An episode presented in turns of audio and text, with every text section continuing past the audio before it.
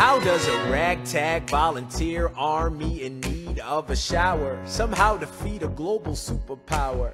How do we emerge victorious from the quagmire? Leave the battlefield waving Betsy Ross's flag higher? Yo, turns out we have a secret weapon, an immigrant you know and love who's unafraid to step in. He's constantly confusing, confounding the British henchmen. Everyone give it up for America's favorite fighting Frenchman! I'm taking this horse by the reins, making red coats weather with blood stains. And I'm never gonna stop until I make them drop, I burn them up and scatter the remains down. Watch me engaging them, escaping them, and raging them out. I go to France for more fun. I come back with more guns. Hola a todos, bienvenidos a un nuevo capítulo de Historia de la calle San Severín.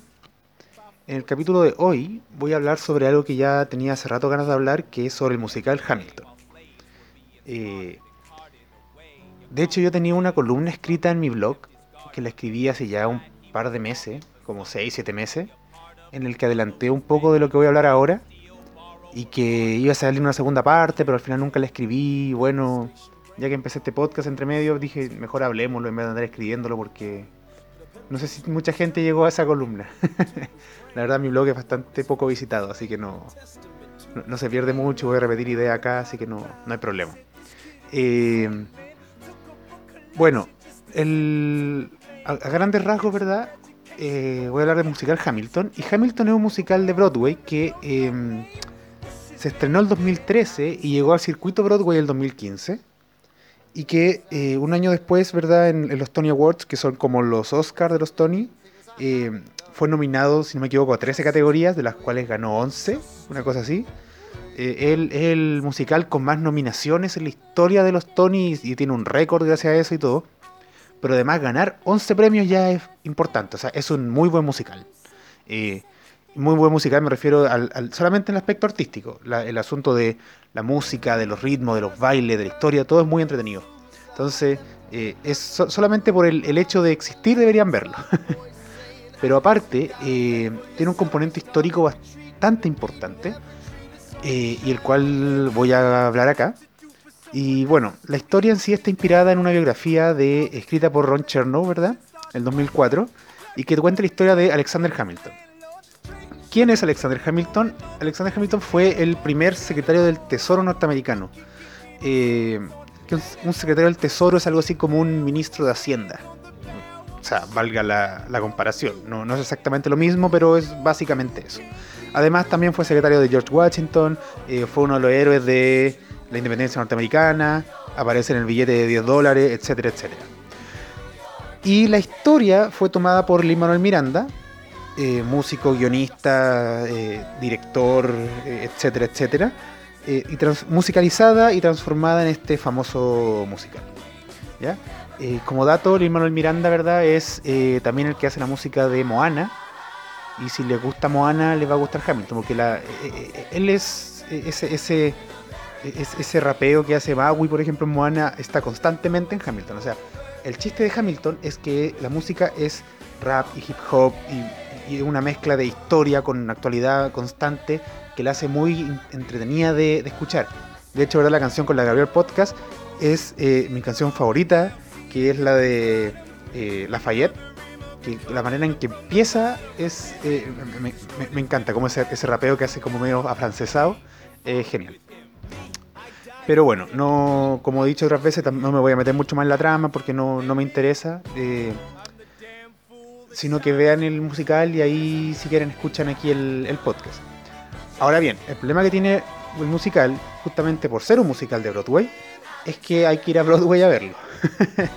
yo no lo vi en Broadway, yo mm, encontré una grabación de esas ilegales que hay dando vueltas por internet. De hecho, que no debería existir porque los musicales tienen como. eh, están como vedados a ser grabados y no está permitido eso porque no se puede difundir como lo que ocurre, etcétera, etcétera. Pero bueno, yo no tengo para viajar a Estados Unidos, así que mala suerte. y quería verlo. Así que si alguien lo quiere, ahí podemos eh, entrar en contacto y le paso la, grabación para que lo puedan ver. Eh, y bueno, junto con eso los invito a escuchar el, el podcast de, la, de Natalia H, ¿verdad? El Natcast, que es el capítulo 18, 19, algo así. Eh, ella habló sobre musicales y ahí habla un poco más sobre la historia de Hamilton y sobre Luis Manuel Miranda, si quieren saber más de, de- del musical en sí. ¿ya? Yo me voy a referir más que nada a la historia. Bueno, em, Hamilton tiene una historia bastante eh, interesante que parte de, de, una idea que es actualmente históricamente relevante. Em, y con eso me refiero a que se cuestiona una serie de cosas y, como de problemáticas históricas que nosotros estamos como historiadores constantemente haciendo, ¿no? Y lo hace de manera muy liviana, lo hace de manera muy simpática, cosa que uno se, eh, digamos, se identifica con lo que se está preguntando dentro de la obra. Eh, la pregunta principal es básicamente quién fue Alexander Hamilton.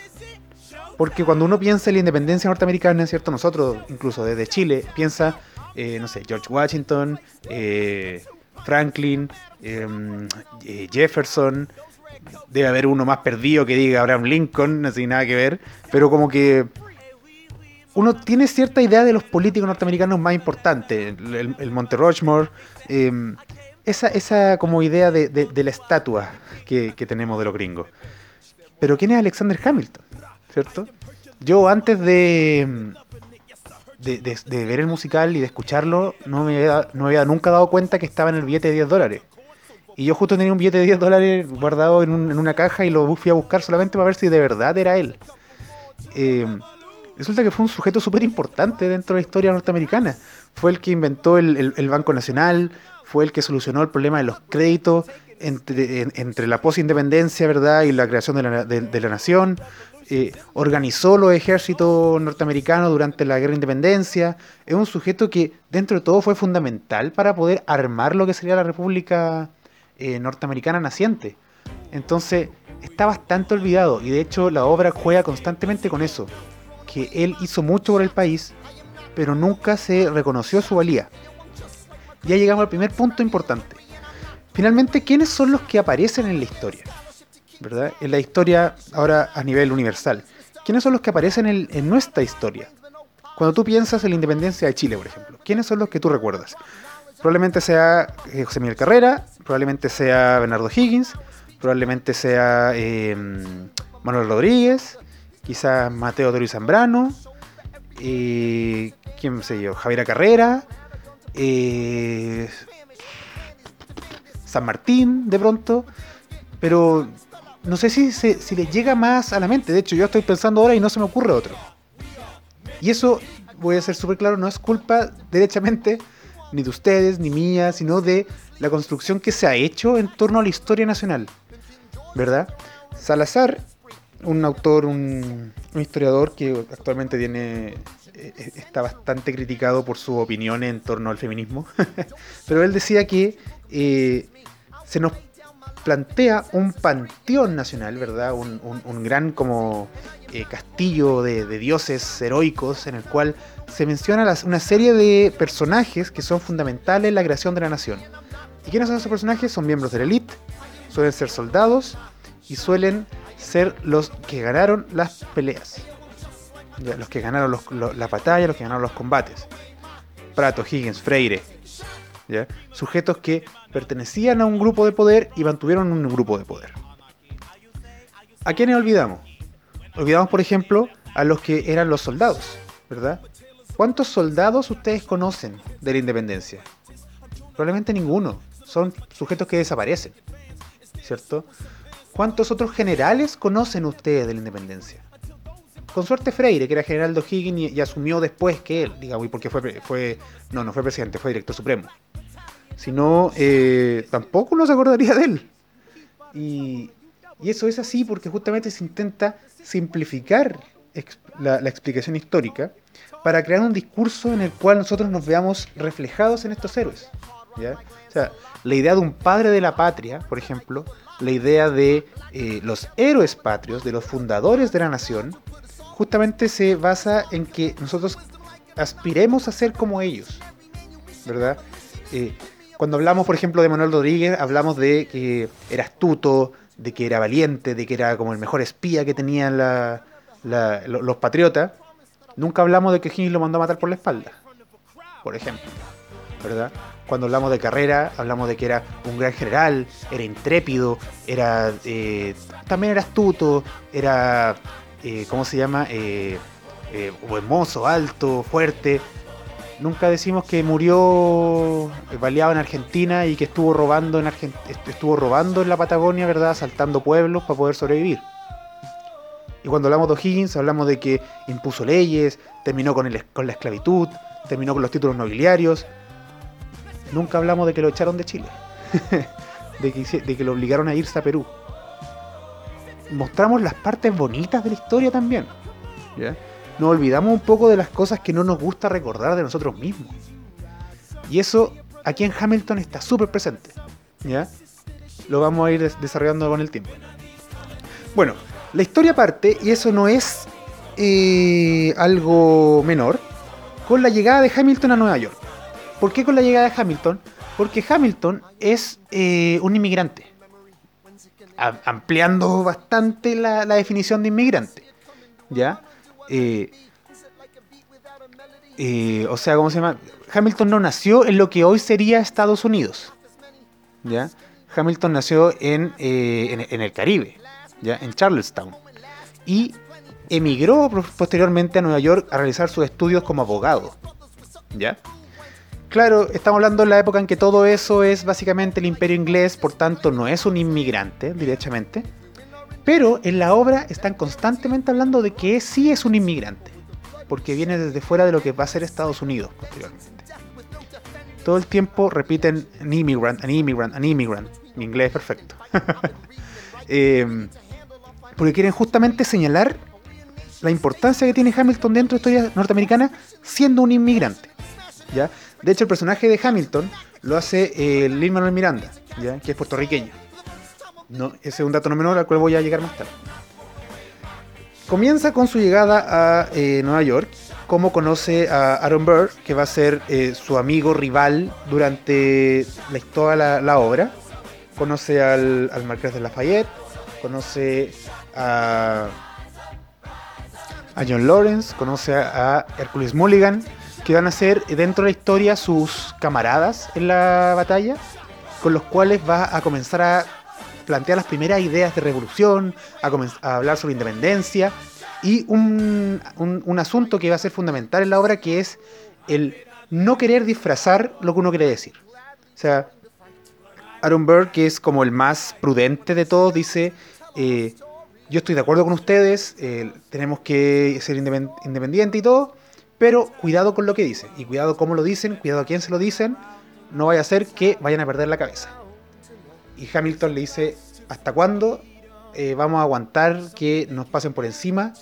¿Y hasta cuándo tú vas a seguir diciendo las cosas a medias y esperando a ver cómo se resuelve para dar una opinión? En vez de, de- de dejar en claro lo que tú quieres. Y eso es un mensaje, y aquí ya me voy a meter directamente en el presente, yo creo que va- es un mensaje que va directamente al Estados Unidos de hoy. ¿Por qué? Esta obra me gusta mucho porque juega en eh, tres frentes, me parece a mí. En primer lugar, en un frente directamente histórico, ¿ya? En un frente en el cual están intentando eh, responder preguntas históricas. Yo estoy, eh, asumo que ellos están conscientes de eso, o sea, me, se me caería mucho la obra si yo si dijera que todo esto es azaroso y nunca se dieron cuenta que lo están haciendo. Responden preguntas históricas. Por otra parte, están planteando un discurso en el cual eh, defienden al inmigrante.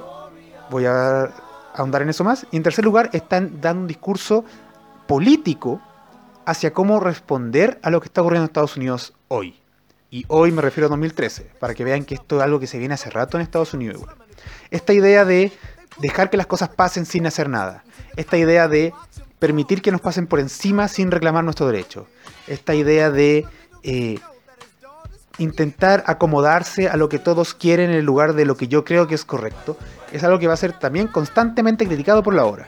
Y Hamilton va a ser representante de esa idea. No quedarse callado, no esperar como que a ver qué dice el que manda para ver lo que hago yo y no intentar mantener las cosas más prudentes para que a mí no me caiga las penas del infierno, sino ir de frente y decir las cosas como son. Es algo que de hecho yo creo que nos llega bastante cerca también. Eh, y, y no lo digo solamente en política, sino en la vida, como esta idea de no querer quemarse con nadie, intentar pasar piola y a veces dejar que cosas pasen sin que yo haga nada y sentir, no sentirme culpable porque bueno, si yo no tuve ninguna culpa, en lugar de realmente tomar partido por las cosas y hacer algo. ¿ya? O sea, incluso yo lo tomo como mea culpa. ¿Cuántas veces no dejé cosas que no tenían que pasar pasaran porque me quedé callado y no evité que las cosas pasaran? Entonces, es un recordatorio un poco de que la vida misma es una vida política, es una vida del el actuar, es una vida de la acción. ¿ya? No olvidemos que si bien asociamos la política con cargos políticos, con acción política, eh, digamos, en el gobierno, eh, el hombre es un ser político, es un ser que vive en comunidad y que tiene que actuar. ¿ya?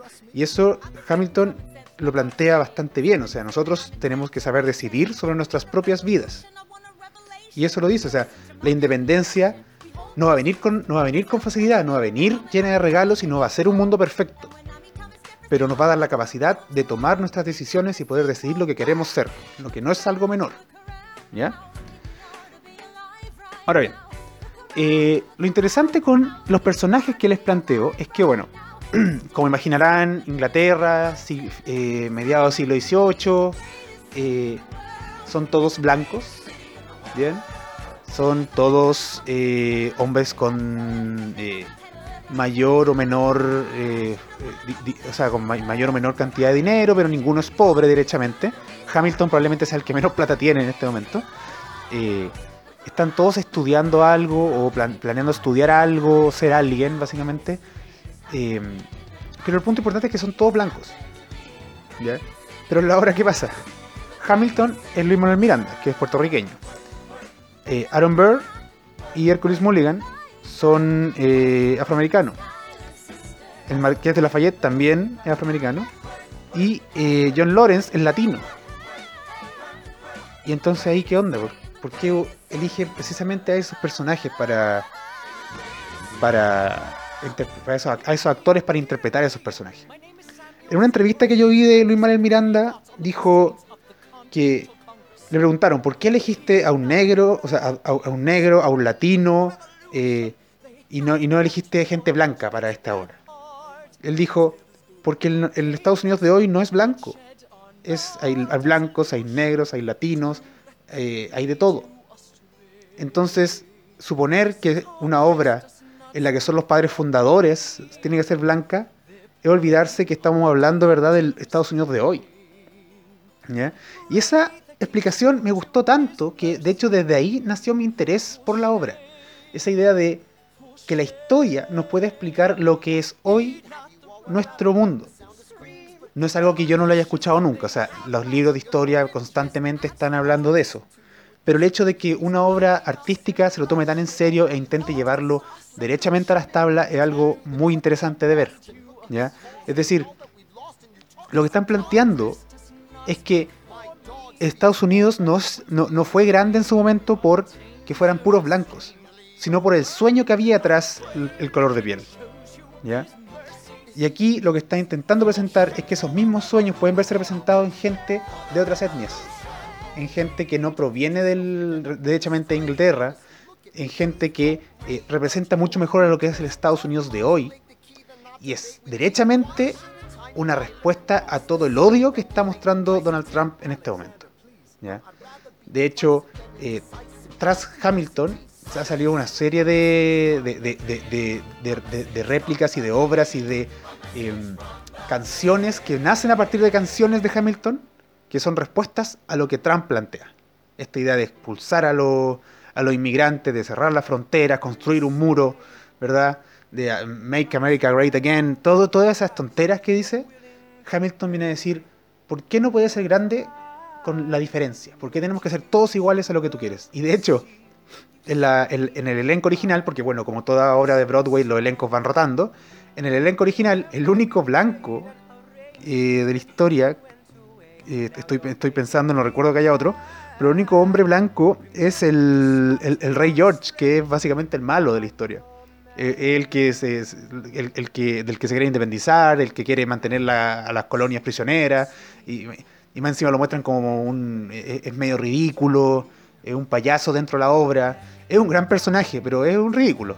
Entonces, eso también es como de- decir este hombre blanco, digamos, no nos va a venir aquí a decir lo que tenemos que hacer ni nada parecido. en ese aspecto una obra muy política, además de ser muy entretenida. Entonces, eh, para, digamos, un historiador es muy interesante ver cómo se toma un tema histórico y se plantea de tal forma que responde eh, tan bien a lo que es la actualidad. Eh, sin duda, digamos. Ahora bien, vamos, vamos eh, digregando tópico. Uno de los temas que toca Hamilton es el feminismo. ¿ya?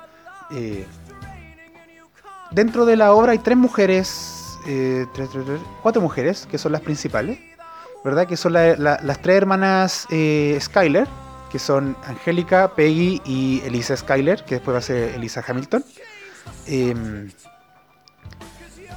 Que son las eh, son hijas de un hombre rico dentro del, de la historia no, no me pidan más detalles no, no, recuerdo bien cuál era la historia de él pero era un tipo que tenía mucha plata y la hija bueno se tenían que casar con alguien con plata y Hamilton finalmente eh, se casa con Elisa. Y eh, dentro de la historia como que queda medio, medio claro que eh, Angélica, que es la hermana, también se quería casar con, como que también está enamorada de Hamilton, pero nunca pasó nada, etcétera, etcétera. Pero lo que sí muestran desde un comienzo es que Angélica es una mujer independiente y que busca, ¿cómo se llama? busca ser reconocida con la, con, la valía que merece desde un comienzo. O sea, la canción de, la, de, las hermana, de la hermana Skyler es eh, que, digamos, ellas aceptan que los hombres son creados iguales y que en la próxima edición van a exigir que las mujeres también sean puestas en ese, en, ese rango. Que ellas no buscan. Eh, e-, ellas no buscan el el dinero ni nada parecido, sino que buscan una mente que trabaje, buscan a alguien inteligente, alguien que piense. Igual ahí hay un... Eh, obviamente como es una, obra de época, tampoco se puede decir como que quieren trabajar, quieren derecho a voto, ni nada parecido. Pero dentro de su propia época presenta mujeres que no, no, son el estereotipo de mujer de la época. Excepto la Peggy, que es como la hermana chica, es como la... Es como un personaje bastante menor dentro de la obra, pero la Angélica y la Elisa son mujeres bastante empoderadas, entre comillas empoderadas, en lo que sería la época. ¿ya? O sea, contextualicemos que eh, no, no, se puede esperar que históricamente una mujer en el 1600, eh, perdón, en 1760, 1776, ¿sí? Eh, sea lo mismo que una mujer empoderada del 2018. No, por contexto es imposible. Pero dentro de su contexto me parece que la muestra bastante fuerte dentro de la obra. ¿ya? Son personajes muy interesantes. Eh, y son personajes que de hecho, eh, entre comillas, se podría decir que superan lo que sería el, test de Bechtel, que lo he escuchado harto últimamente. Porque en un par de, escenas justamente hablan de política, no hablan de hombres. Entonces, eh, hasta con eso cumplen. Em, ahora bien, por otro lado, además del, aspecto feminista que tienen estas mujeres, eh, está el, tema de lo que sería la... Otro aspecto importante, y bueno, lo que yo ya mencioné, ¿verdad? Es el asunto de los inmigrantes. ¿ya? Em, y esto ya sí es un palo directo a, las políticas republicanas y al odio hacia el inmigrante que... De hecho, o sea, claro, en este caso Estados Unidos, pero voy a retomar algo que dije con Drifters y que nos llega muy de cerca en Chile sea, dice eh, en un momento Washington, ¿cierto? Voy, a traducir así muy someramente la canción. Eh, voy a poner un pedacito el pedazo de la canción ahora y pueden así escucharlo. Y después yo les traduzco lo que dice. being honest, I'm working with a third of what our Congress has promised. We are a powder keg about to explode. I need someone like you to lighten the load. So, en ese pedazo, ¿cierto? Lo que me interesa es que dice, ser honesto, trabajo con un tercio de lo que el Congreso prometió, somos un barril de pólvora al punto de explotar, necesito a alguien como tú para aliviar la carga. Entonces, preguntándole si quiere, y Hamilton, ¿cierto? Resulta que dice, eh, resulta verdad que dice que va, él, va a ayudar, que tiene ideas, tiene amigos, tiene, tiene, recursos, etcétera, etcétera, y todo eso él siendo un inmigrante. Un inmigrante que fue reconocido por Washington como alguien capaz de ayudarlo a crear Estados Unidos. ¿Ya? Les recuerdo, Hamilton es inmigrante porque supone viene de una isla fuera de Estados Unidos, pero son todos ingleses, entonces finalmente no es inmigrante, pero es la idea que presenta ahí.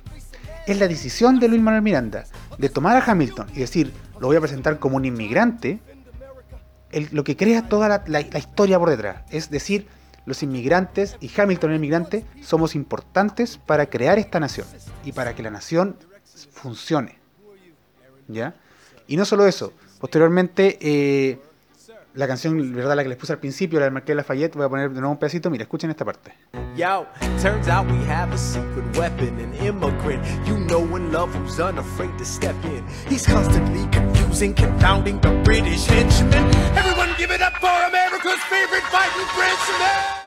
Ya, esta parte, ¿verdad? La canta Aaron Burr. Y dice, eh, resulta que tenemos un arma secreta, eh, un inmigrante que conoces y amas y que no tiene miedo de intervenir, eh, está constantemente confundiendo y desconcentrando a los secuaces británicos. Todos levántense para luchar. Todos levántense para el luchador francés favorito de América. Derechamente está reconociendo a otro inmigrante como, eh, digamos, uno de los grandes fundadores y creadores de lo que va a ser América. ¿Ya? Entonces, esa, esa, búsqueda de mostrar al inmigrante como alguien importante dentro del territorio eh, es fundamental. Y termina con la que yo creo ya es la, la parte más clara de este discurso dentro de Hamilton, que es la siguiente. Monsieur Hamilton. Monsieur Lafayette. In command where you belong. Are you saying no sweat? We're finally on the field, we've had quite a run. Immigrants, we get the job done. ¿Verdad? Aquí dice cierto Monsieur Hamilton, Monsieur Lafayette, al mando donde perteneces, como dices, sin dudar, finalmente estamos en el campo de batalla. Hemos tenido toda una carrera. Y Lafayette responde, inmigrantes. Y junto dice, hacemos el trabajo. ¿Cierto? O sea, eh, están diciendo, ustedes dicen que nosotros venimos a quitar el trabajo, dicen que venimos, ¿cierto?, a, no pagar impuestos, solamente a gastar y aprovecharnos del Estado, pero no, hacemos el trabajo. ¿ya? Es una clara muestra de lo que eh, la obra quiere entregar. Está diciendo, somos útiles. Y no solo somos útiles, sino que somos necesarios. Ningún país, ¿verdad?, se habría creado si no fuera por nosotros los inmigrantes. Si, no si, si nosotros como motor de cambio no, existiéramos, este país no existiría. Entonces, eh, ¿cómo se llama? La, la, búsqueda de crear este, esta, idea detrás de, la obra, de crear una conciencia de que el inmigrante es importante, eh, es eh, clara durante toda la obra y de, hecho fue una, es una de las grandes razones por las que la obra se ha tomado como una suerte de discurso contra Trump, no solamente por los mismos Tony o la misma comunidad artística, sino por eh, artistas fuera de lo, que es Broadway. ¿ya? De hecho, esta frase que yo digo, ¿cierto? Inmigrantes hacemos el trabajo, immigrants, we get the job done, es parte de una canción que hicieron una serie de artistas norteamericanos y latinos, entre lo que está eh, Residente, de Calle 13, ¿cierto? Em, que yo creo que la voy, a, la voy, a, poner al final para que la, escuchen.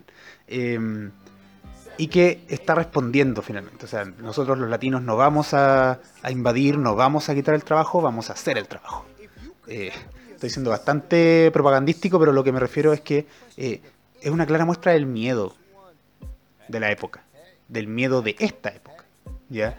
De esta idea de que finalmente el, el miedo a lo que el discurso de odio está creando puede repercutir en gente que lo único que quiere es trabajar y buscar un futuro mejor y que no tiene ninguna intención de arruinar los países, ni de destruir la raza, ni ninguna de esas estupideces que se dice, sino que solamente vienen aquí a trabajar y a buscar una vida mejor.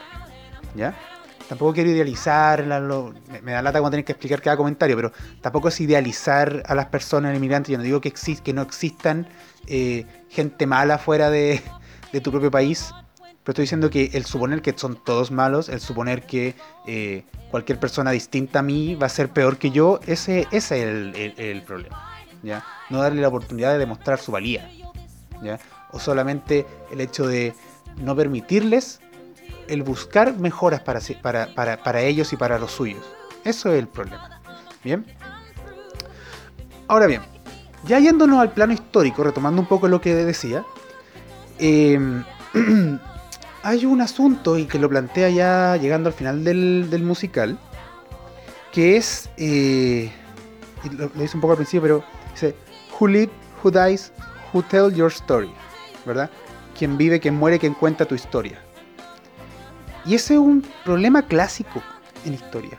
Y es un problema que eh, yo creo que no se va a resolver nunca. Finalmente, ¿quién cuenta la historia? Finalmente, ¿qué es lo que sobrevive a la historia? Nosotros como historiadores, ¿cierto? Eh, no tenemos más opción que básicamente lo que nos entreguen las fuentes. Y las fuentes que son, son los registros, son los documentos, son los mapas, son las cartas. Son todos los registros que nos queda de una época. ¿Ya? Hace un par de, de años, un par de décadas, se suponía que básicamente cualquier eh, documento oficial. Ahora, eh, con las nuevas teorías que han surgido y los nuevos, las nuevas metodologías históricas que han surgido, yo podría tomar un, no sé, una caja de hace 20 años y de todas formas comprender la cultura de la época. Parte de la cultura, porque eh, todo lo que se crea, to- toda creación humana es parte de su cultura y todo uso de espacio es parte de su cultura, entonces todo puede ser un registro histórico, todo. Pero a pesar de eso, siempre va a ser un registro, no va a ser la historia. Yo jamás voy a poder saber todo lo que pasó en el 1700, jamás voy a poder saber todo lo que pasó en el 1800, jamás. Y no solo yo, nadie. Es completamente imposible porque no todo deja registro y no todo registro permanece en el tiempo. Y aunque todo registro permanece en el tiempo, el hecho de que yo lo lea implica que ya está siendo juzgado por mí y ya está cambiado. Ya está haciendo otra cosa. Y eso es, es un problema en sí mismo. Y aquí en la obra me parece que lo retrata muy bien, porque eh, Hamilton está constantemente preocupado qué es lo que va a quedar de él, qué es lo que va a quedar luego de que él muera, cuál va a ser su, eh, ¿cómo se llama? ¿Cuál va a ser su aporte al mundo? ¿Verdad? ¿Cómo va a ser recordado? Y eso es porque él no fue recordado. Es todos los otros, hay una parte en que la, la, la, Angélica dice, eh, todos los otros padres murieron de viejos, todos los otros padres fueron recordados, todos los otros padres fundadores, excepto Hamilton. Hamilton fue el padre olvidado. ¿Por qué? Porque lo mató alguien que sería vicepresidente, era enemigo en el, en el momento que murió del, del- del actual presidente que era Jefferson. Eh, es un personaje que lamentablemente por la manera en que vivió su vida, eh, en su momento fue olvidado y fue le fue restada importancia dentro de un contexto histórico en el cual él fue fundamental. ¿Ya? Y si eso pasó con Hamilton, que fue secretario del Tesoro, fue candidato, eh, no, no, no, no llegó a ser candidato a la presidencia, pero en su momento estuvo pensando ser candidato a la presidencia. Está en el billete de 10 dólares. Y aún así es muy poco recordado. Imagínense lo que pasaría, o sea, lo que pasa con la gente de a pie, lo que pasa con nosotros. ¿Ustedes creen que en 100 años más alguien va a saber que yo existí? Probablemente no. No, no, no hay ninguna razón para que, para que eso pase. ¿Ya? Eh, y eso porque no hay no, probablemente no va a haber registro. Va a estar mi acta de nacimiento y bueno, voy a hacer un número. No voy a hacer más que eso. A menos que escriba, no sé, 18 libros y la gente lea esos 18 libros y yo sea una eminencia, lo cual dudo mucho. O que este podcast se convirtiera, no sé, en el podcast más escuchado, lo cual también dudo mucho. Eh, yo no voy a ser recordado más allá de 100 años, de, aquí hasta, hasta esos 100 años. Entonces, eh, el suponer, ¿verdad?, que la, la historia es, es total o que todos seremos parte de la historia, no es así. La historia la construyen las fuentes, la historia la construyen los registros. Es por eso que finalmente también se simplifica tanto con los padres fundadores, con eh, las grandes batallas, porque es lo que la gente recuerda más, es lo que, es lo que deja más registro histórico. Y es finalmente lo que sí se puede, entre comillas, comprobar de manera más eh, fidedigna. ¿Ya? Eh, hace un par de, de años, recuerdo, discutimos si eh, finalmente cómo es que aparece, estábamos con, con un grupo de compañeros en el Magíster, discutiendo un texto que hablamos sobre la creación, la, la- idea como de, de es- escribir la historia del hombre común. Y lamentablemente lo curioso es que el hombre común no tiene historia. el hombre común no aparece en la historia porque es tan como es común, al investigador no le interesa. ¿Ya? Un hombre común, por ejemplo, nunca va a aparecer en, eh, en, en- los juzgados. Porque él, él- él no comete crímenes. Un hombre común nunca va a tener demandas por... eh, ¿Cómo se llama? Por, no sé, por, por- por no pago de algo o algo así. El hombre común nunca va a visitar a una bruja. El hombre común nunca va a ser acusado por la Inquisición.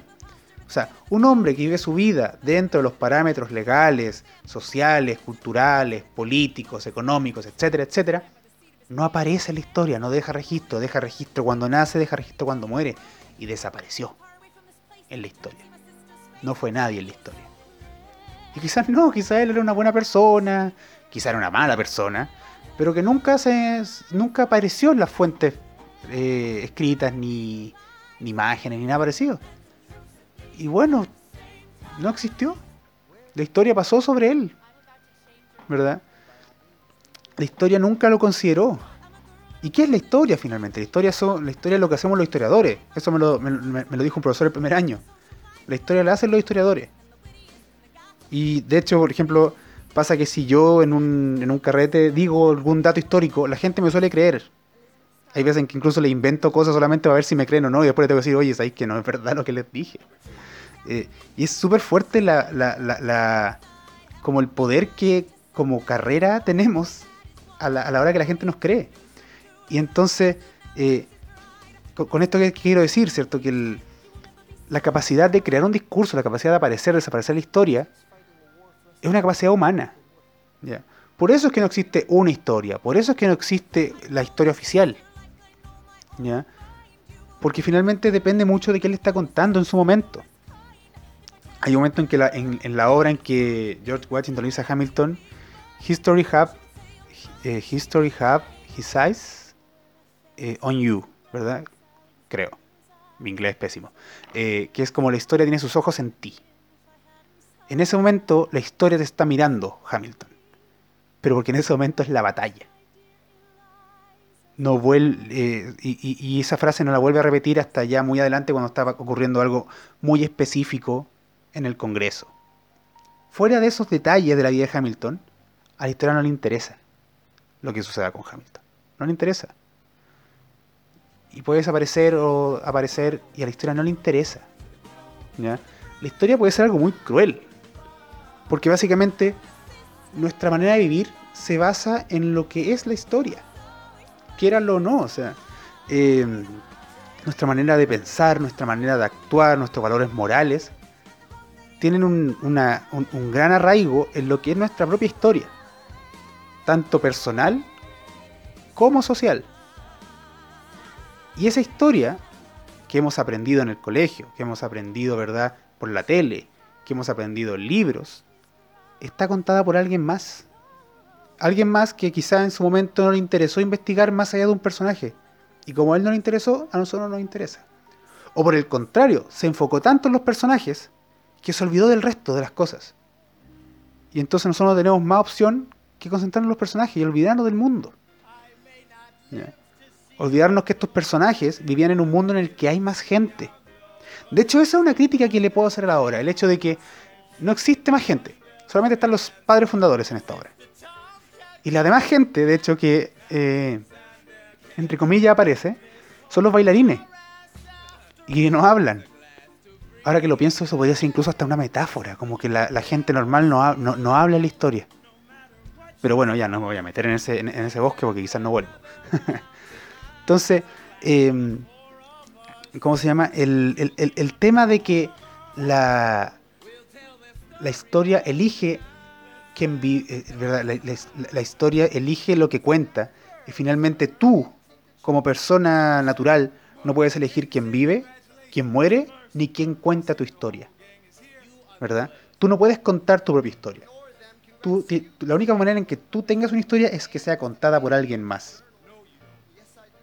Y con la esperanza de que ese alguien más te reconozca como eh, un personaje digno de tener una historia.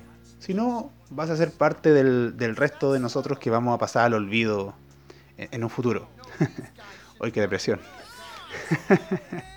bueno, Eh, voy a dejar hasta acá nomás, yo creo. 40 minutos encuentro que está bien. Eh, y ya me cansé de hablar solo, así que yo creo que solamente voy a grabar cuando venga gente. Porque no... A menos que tenga algo muy importante que contar. Pero voy a empezar a grabar cuando venga gente porque me gusta más conversar estos temas que andar hablándolo solo. Además que probablemente se dieron cuenta que cuando estoy solo me voy muy en la ola y de pronto termino en un... Empiezo en una parte y termino en otra. Tengo aquí una pauta de cosas anotadas y te juro que me fui para otro lado y no respeté ninguna. Pero creo que, a ver, em, sí, traté, traté todo. Me, quizás no, no me metí tanto en el asunto de, lo- de, los personajes que sean de distinta etnia, pero, pero igual hice como una pequeña apertura a la idea. Así que ahí les queda a ustedes la tarea de, de ver la obra. Em, pues eso. Si quieren comentar, si quieren opinar al respecto, si quieren decir algo, si quieren venir a grabar conmigo, si quieren proponer un tema, si quieren, si quieren, si quieren, lo que quieran, eh, pónganlo abajo y yo voy a estar ahí viendo al respecto. Ah, sí, y los invito nuevamente a que escuchen eh, Café con Historia, el otro podcast que tenemos con la Ale. Eh, ya vamos en el capítulo 4 y bueno, estoy editando ahora el capítulo 4. De hecho, por eso quise grabar este, porque dije ya, no puede ser que saque otro de Café con Historia antes de sacar otro de este. Así que estoy editando el 4 que viene bien bueno. Eh, ahí les tenemos una sorpresa porque como la Ale está de viaje, no, no, no pudo venir. Hicimos un, especial bastante entretenido.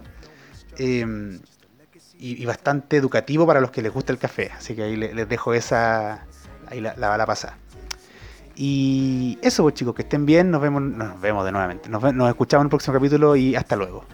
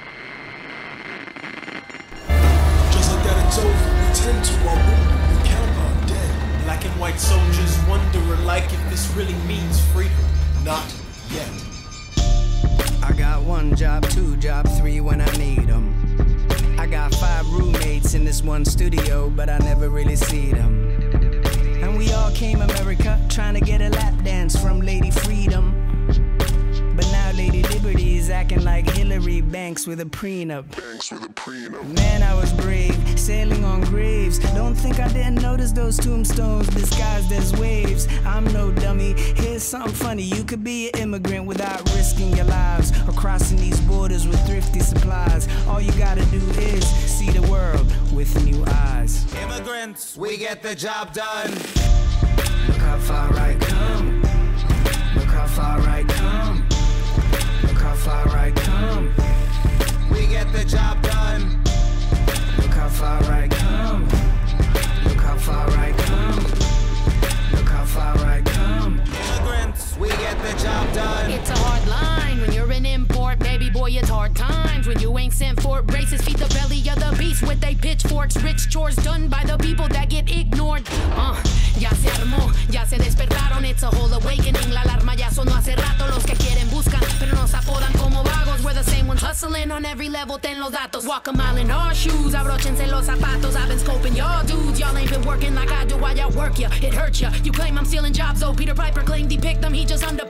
Pablo. But there ain't a paper trail when you living in the shadows. We America's ghost riders. The credit's only borrowed. It's a matter of time before the checks all come. But Immigrants, we get the job done.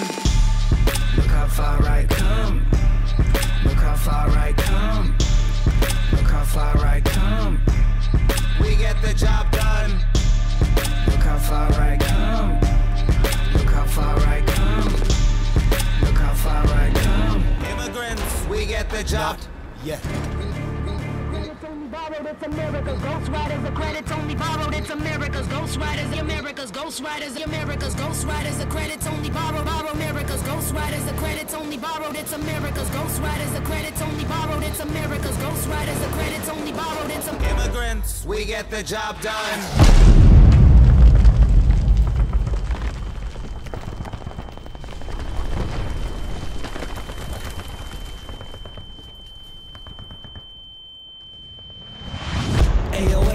Immigrants, we don't like that. Nah, they don't play. British Empire strikes back. They're beating us like 808s and hi hats at our own game of invasion. This ain't Iraq. Who these Fugees? What do they do for me but contribute new dreams, taxes, and tool swagger and food to eat?